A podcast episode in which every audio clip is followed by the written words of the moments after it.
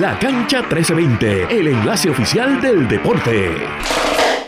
Saludos a todos y bienvenidos a otra edición de La Cancha 1320. Hoy es martes 10 de octubre de 2023. No tuvimos episodio ayer lunes, queremos pedir las disculpas por no brindarle el mejor análisis deportivo ayer feriado lunes 9 de octubre de 2023, pero en el día de hoy me encuentro con Sean Rivera Luciano. ¿Cómo tú estás, Sean? ¿Cómo te trató ese fin de semana largo? Pues mira, muy bien, Manuel. Primero que todo, buenos días. Este, un saludo también a, toda la gente que sintoniza ¿no? este podcast por Spotify, la cancha 1320. Y como mencionó el compañero, eh, el podcast se tomó un descanso, se tomó el fin de semana largo, por decirlo así. No hubo eh, análisis ayer, pero aquí estamos para brindarle el análisis hoy y mañana también. Y por supuesto, back to back, el viernes, back to back, así mismito, back to back. Pero me trató bien, este, eh, me trató bien. Estuve, estuve tranquilito. Salí el fin de semana con una, con una amistad. bueno, bueno, estabas viendo juegos, estabas envuelto en otras cosas. Pues mira, estaba envuelto en otras cosas, pero eh, me metí en las redes sociales y pude ver pues más o menos, ya tú sabes, este... Estar al tanto con los deportes. Estar al tanto, exacto, el desarrollo deportivo de todas las ligas que, que, que hay por ahí, BCN femenino, NBA, NFL, entre otras cosas. Manuel. Bueno, Sean, recuerda que tú y todo el mundo que está sintonizando la cancha 1320 pueden estar al tanto sobre las noticias de los deportes siguiendo a Radio Isla 1320 en todas nuestras redes sociales, en Facebook como Radio Isla 1320, Instagram, Twitter y Threads o X, en el caso de Twitter, Twitter, X, como tú prefieras decirle como Radio Isla TV, nuestro portal, donde pueden ver las mejores noticias, radioisla.tv y descargar nuestra aplicación para teléfonos Radio Isla Móvil para que puedan sintonizar la cancha 1320 y también por Spotify pueden sintonizar este podcast. Ya que Sean tiró eh, primero, él fue que tiró primero, estamos ya en la final del baloncesto superior nacional femenino.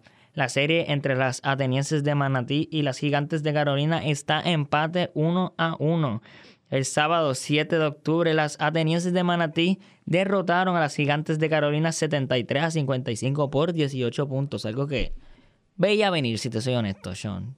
No, estos dos equipos están muy bien construidos. Son prácticamente esta final, esta temporada fue hecha para que Carolina y Manatí se enfrentaran en la. Es una final. sumamente pareja. Exacto, sumamente pareja. Esa era la palabra que estaba buscando que no me salía.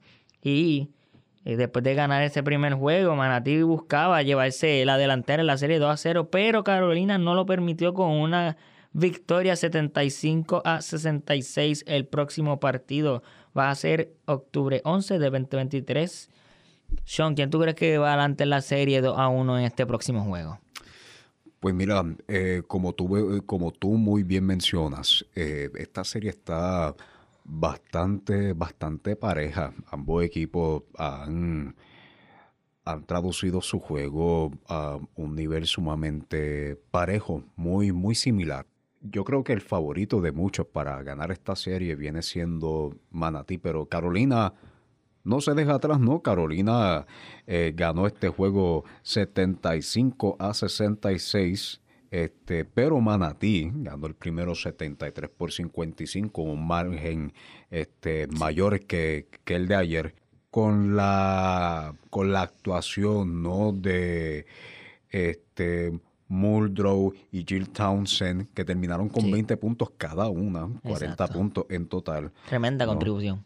Eh, seguido con los 14 puntos de Selina Scott. No, este sí comparamos ambos equipos, ambos equipos están sumamente parejos. Esto va a ser una, una serie que yo creo que va a ir, eh, como, como dicen por ahí, down to the wire. Down to the wire. Va a ir down to the wire. Pero si tengo que, elegir, yo diría que, que Manatí. Yo me, yo me quedo con Manatí. Yo sé que tú tienes un vice porque tú eres gigante. Sí, pero yo voy a dejar de, como dije en el podcast anterior, yo voy a parar de dar predicciones. Lo que pasó, pasó. El equipo ganador, ya sea las Gigantes de Carolina, las Atenienses de Manatí y en otros deportes ya voy a dejar de dar predicciones porque envejecen como leche siempre. Importante también, Sean, recalcar que estos primeros dos partidos, el primero fue en Manatí, ganó Manatí, el segundo fue en Carolina, en el Calentón, y ganó Carolina. Este próximo tercer juego va a volver a ser en Manatí, en el Coliseo Juan Aubin Cruz. Y yo pienso que esto va a ser como en la NBA, que el primero que gane on the road, en cancha opuesta, va a ser quien se lleva la serie. Siempre dicen eso. Siempre dicen, it's not a series until someone loses a home game. Así mismo es. Yo creo que no, yo no, no, no, no creo que ninguno de estos dos equipos pierda en su casa. O sea, Manatí va a seguir dominando en su cancha local como lo han hecho toda la temporada. Carolina siempre tiene esa fanaticada que va allí, está presente en los juegos, ya sea femenino o masculino. Eh, bien difícil decirte una predicción, hacer una predicción sobre quién va a ganar esta serie. Lo que sí pienso es que esta serie se va a seis juegos. Posiblemente siete, pero en seis juegos creo que Manatí puede ganar. No quiero decir a Manatí va a ganar, Manatí va a ganar, ni quiero decir Carolina va a ganar, va a ganar porque son cosas que cambian día a día y juego tras juego. Pero veremos a ver qué es lo que va a pasar en esta serie final. no sienten el calentón del angulo en, en Carolina, ¿no? Vamos a ver este cómo se traduce esta serie. Va a ser una serie sumamente pareja, pero vamos a ver qué, ocurre, Manuel. Vamos a ver qué, ocurre si este, las gigantes pueden traer un segundo título ya para el municipio de Carolina. En un año. E, este Yo espero que sí. Yo espero que sí, porque la fiesta, la celebración de los gigantes de Carolina del lado masculino fue grande, el de la femenina va a ser aún más grande debido a que son el, equipo con más historia en el baloncesto superior nacional femenino. Hablando de noticias del mundo de los deportes femeninos en Puerto Rico, Sean me trajo una noticia interesante fuera del aire. Yo quiero que Sean la comparta con ustedes. Sean, ¿qué tú me tienes? Claro que sí, eh, comparto con Manuel y también con los que eh, nos escuchan por Spotify. Eh, primera hora, ¿no? Este artículo es de, la de primera hora y ya es ley la medida que protege los derechos de las madres atletas de Puerto Rico. La ley busca proteger a las féminas de discrimen en sus deportes y les garantiza unos derechos cuando estén en estado de gestación y lactancia. El presidente del Senado, José Luis Dalmau Santiago, anunció que el gobernador convirtió en ley un proyecto de su autoría para prohibir cualquier tipo de discrimen contra las madres atletas, imponiendo obligaciones específicas para las entidades y organizaciones deportivas que incumplan con el estatuto. Dalmau Santiago expresó lo siguiente, esta ley es un paso significativo hacia la equidad en el deporte y asegura que nuestras madres atletas tengan el apoyo necesario para alcanzar sus metas deportivas sin tener que sacrificar su bienestar familiar, expresó eh, Dalmau Santiago. La ley 117 de 2023, conocida como Ley Protectora de Madres Atletas de Puerto Rico, destacan su exposición de motivos que, desde hace tiempo, las atletas en Puerto Rico cuyos salarios o remuneraciones y beneficios siempre son considerablemente menor a los que tienen a los que tiene una atleta del género masculino. Necesitan que sus derechos sean protegidos y el discrimen visibilizado y combatido.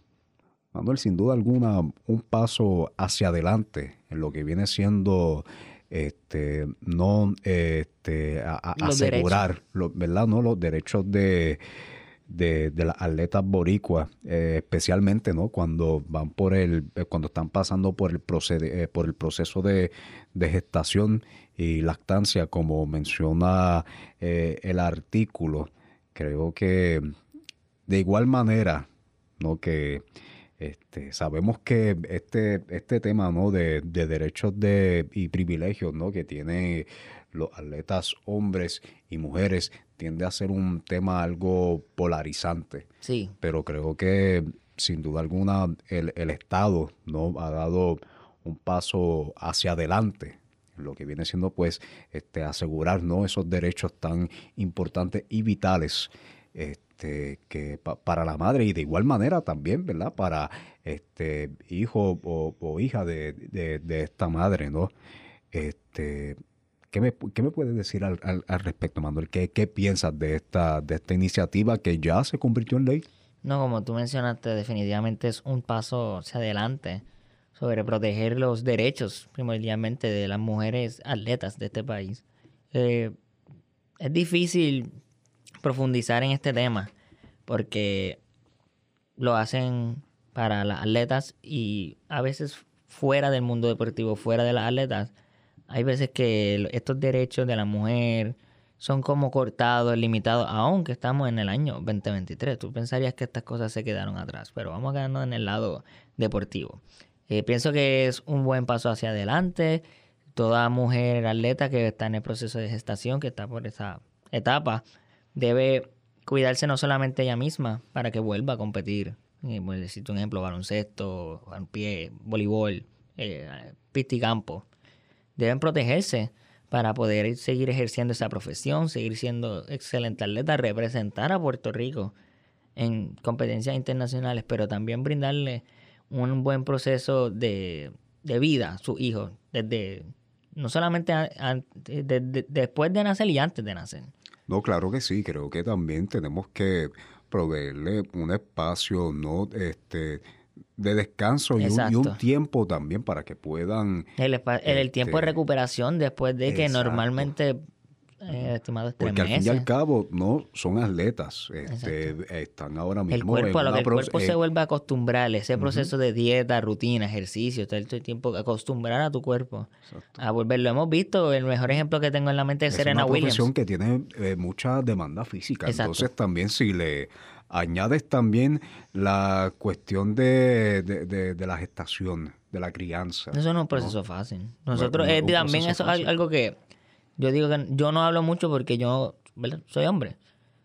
Uno no sabe, uno nosotros podemos ver y especular, pero no tenemos idea de todo lo que sufren. Sabemos que es un proceso bonito tener un hijo o hija, pero también sabemos que hay mucho dolor, mucho sacrificio que hacen las mujeres al, momento de tener un bebé. como tú mencionaste, es importante ese proceso de recuperación, posparto, post proceso de gestación, para que vuelvan a ser el, el 100% del atleta que eran antes. El mejor ejemplo que tengo en mente es Serena Williams, que recuerdo que varios meses después de tener uno de sus hijos o tener un bebé, ella quería competir en el, no recuerdo si era Wimbledon el US Open, quería competir, ¿verdad? Las competencias de, tenis. Y se le hizo bien difícil porque no llevaba mucho tiempo después de haber tenido un bebé. Y con todo eso ella regresó y, dominó el, el, deporte del tenis, ¿verdad? Eso es un buen ejemplo de la dedicación y del corazón que tiene Serena Williams. Pero definitivamente una noticia excelente y muy feliz que se le están brindando estos derechos y estas oportunidades a las mujeres en Puerto Rico, mujeres atletas. Bueno, Sean, yo no sé si tuviste que en el fin de semana comenzó un poquito de los juegos preseason de la NBA. ¿Qué ha captado tu atención?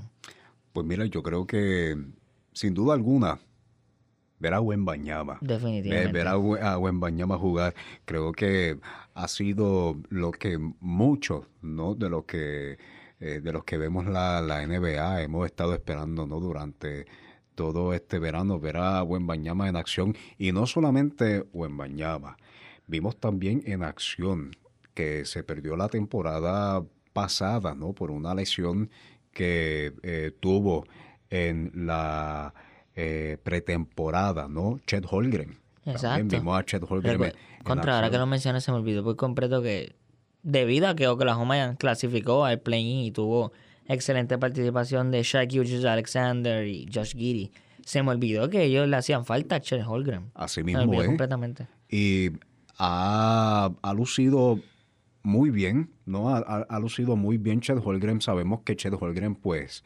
este, hay algunos espectadores, ¿no? Hasta algunos scouts también, pues, que tienen en duda todavía la durabilidad de, de, un jugador, ¿no? Con el físico de Chet Holgren.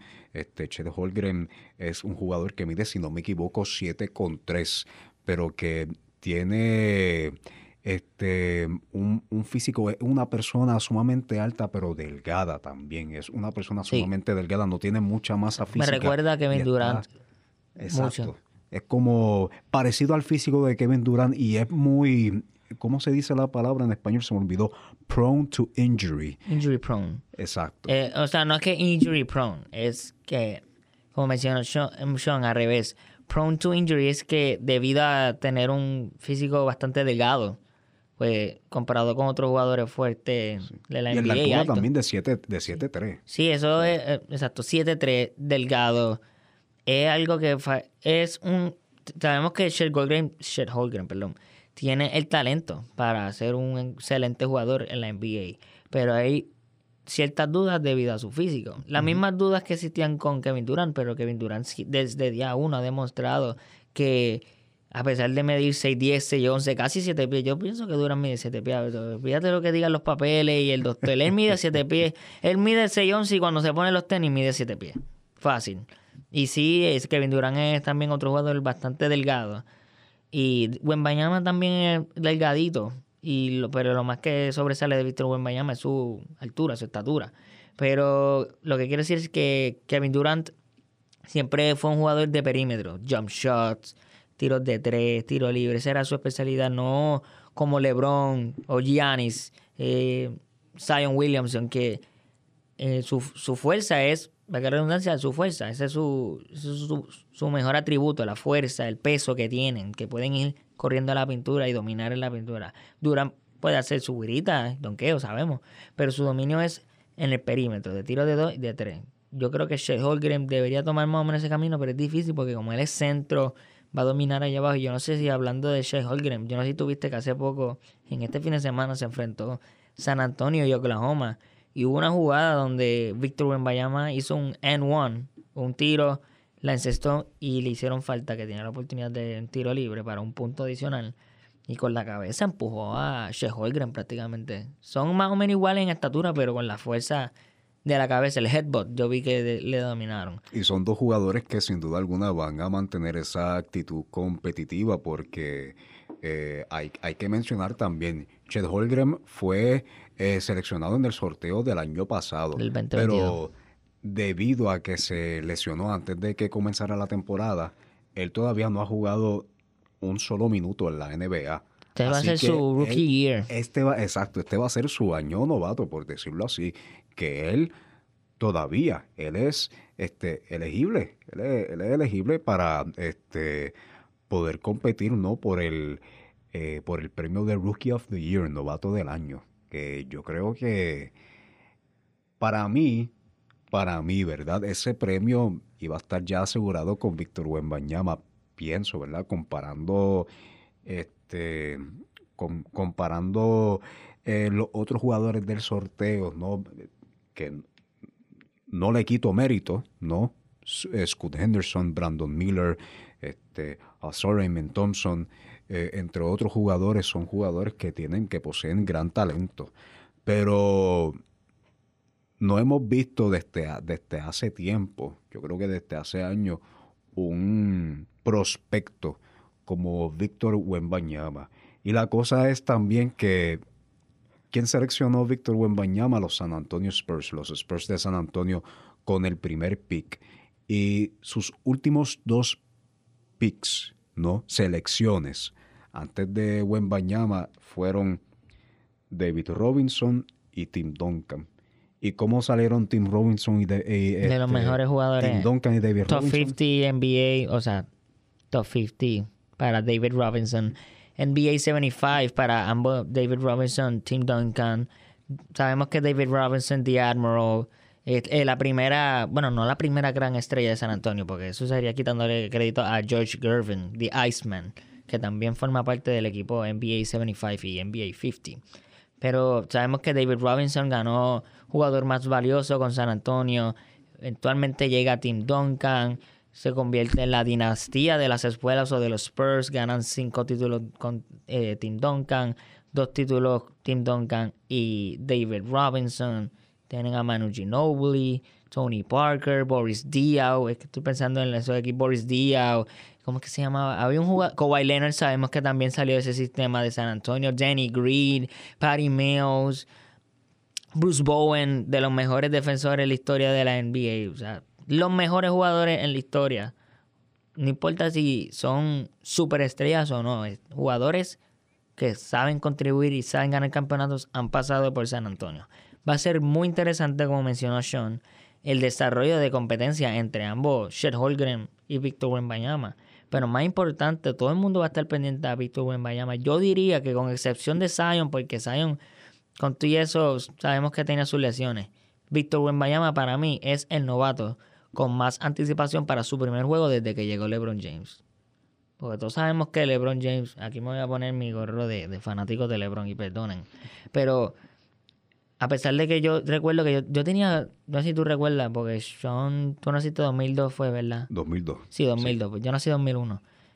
Eh, cuando tú buscas la historia, los archivos de la NBA, LeBron James tenía sus juegos de high school televisados en ESPN.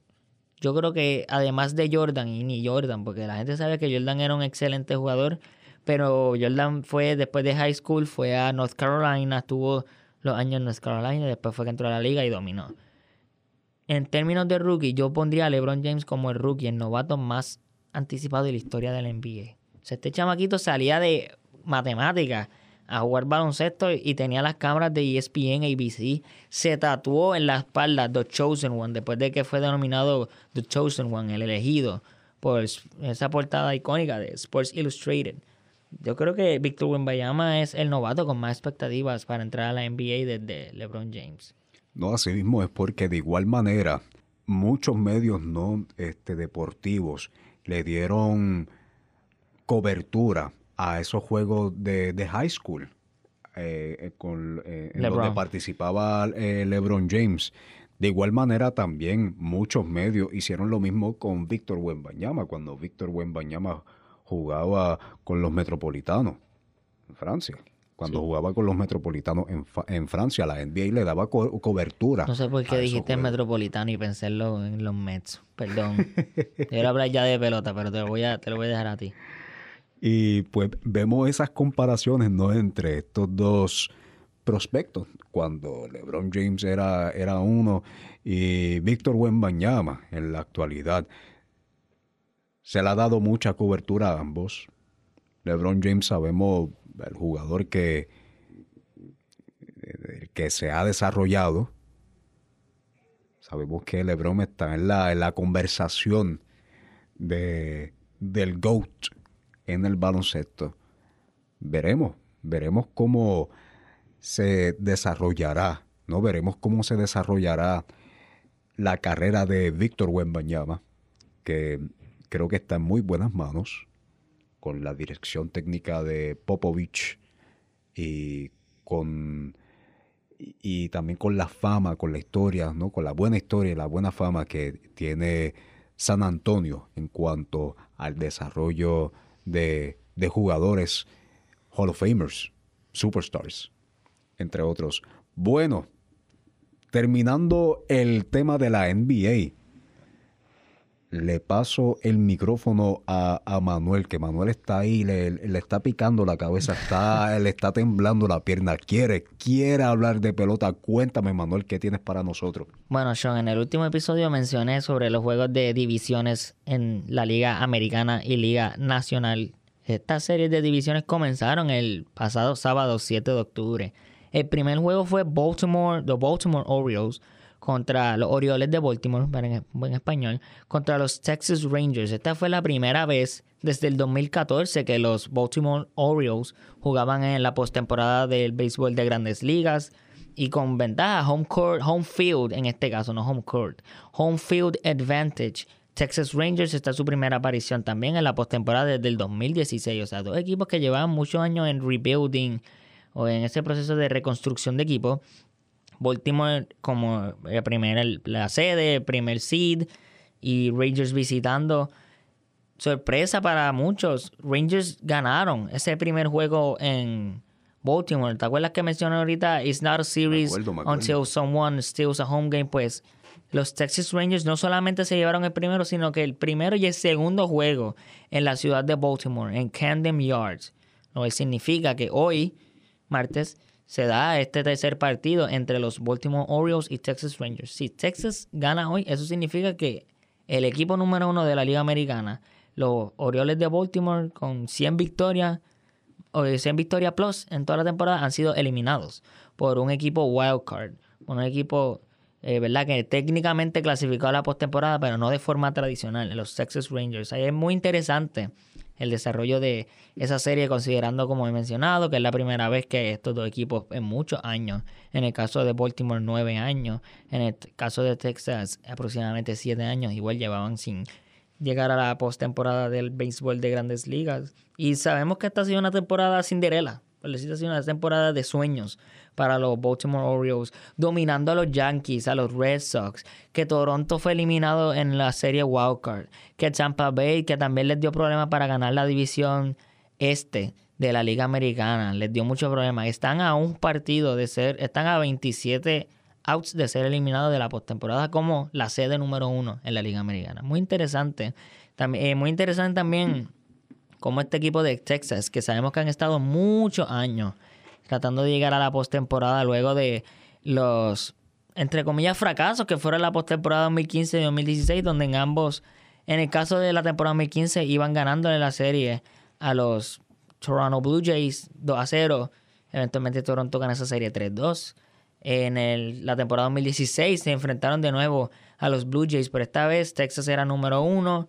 Eh, Blue Jays eran los, los Wildcard, el último equipo que, clasificó, y Toronto lo eliminó de nuevo a, a, Texas, dos años consecutivos que Toronto llevaba eliminando a Texas, y años anteriores a eso, que llegaron dos años corridos a la Serie Mundial y no pudieron clasificar esos títulos. Veremos, hay que ver si este equipo de Texas tiene un buen liderato con Marcus Simeon, con Corey Seager, que sabemos que Corey Seager es un ex MVP de la Serie Mundial, campeón con los Dodgers en el 2020. El manager Bruce Bochy, que ha hecho un excelente trabajo después de volver de retiro en llevar este equipo de Texas a tan lejos, no solamente en la temporada regular, sino en la, postemporada por, por ahora. Si llegan a la serie campeonato, yo considero que eso va a ser un éxito para ellos. Obviamente todo el mundo dice el campeonato, pero pasitos de bebé, baby steps, para volver a llegar. Otra serie que está on fire sería la de los mellizos o los Minnesota Twins contra los Houston Astros. Astros ganan el primer juego 6 a 4. El segundo juego, eso fue, el primer juego fue sábado. El segundo juego, domingo. Los mellizos empataron con los Astros. La serie se mueve hoy a Minnesota con la serie empate 1 a 1. La estrella del, del, sexto juego, perdón, es que vi la puntuación final fue 6 a 2. Pero la estrella de este segundo juego fue Carlos Correa, que yo lo he mencionado antes, posiblemente uno de los mejores jugadores de la MLB, el mejor jugador pelotero de Puerto Rico, con excepción de Francisco Lindor. Y ahora ha pasado a Derek Jeter y a David Ortiz, de los mejores. Derek Jeter, Yankees, David Ortiz de Minnesota, jugó con Minnesota, pero es más identificado con Boston. Los pasó por RBIs o empató con ellos en, su total de RBIs en, su carrera de postemporada, pero pegó un cuadrangular, un home run contra su ex equipo Houston y cuando las bases estaban llenas, 3 a 2, que Houston estaba ahí, ahí por, el, por llegar, por empatar, Correa dio un hit que impulsó esas carreras y se convirtió en la estrella de este juego. Los fanáticos de Houston estaban abuchando, pero ese era el nene. Ella está, eh, abuchean porque saben que él podía estar con Houston y no teniendo este éxito con Minnesota. Hay que ver cómo se desarrolla el resto de esta serie. No te puedo decir quién va a ganar. No voy a hacer esa predicción porque involucra al equipo que soy fanático Houston. Involucra un equipo que es muy peligroso en Minnesota. Para ir concluyendo, Sean, porque sé que me queda poquito tiempo. La serie de los Dodgers y los Arizona Diamondbacks empezó el sábado, tuvieron el domingo de descanso y ayer lunes feriado. Se dio el, primer juego fue sábado, segundo juego ayer lunes y en los dos juegos ha dominado Arizona a los Dodgers, lo cual es irreal porque sabemos que los Dodgers siempre son un equipo que dominan en la temporada regular y esta postemporada se ven, o sea, los bates fríos, hielo.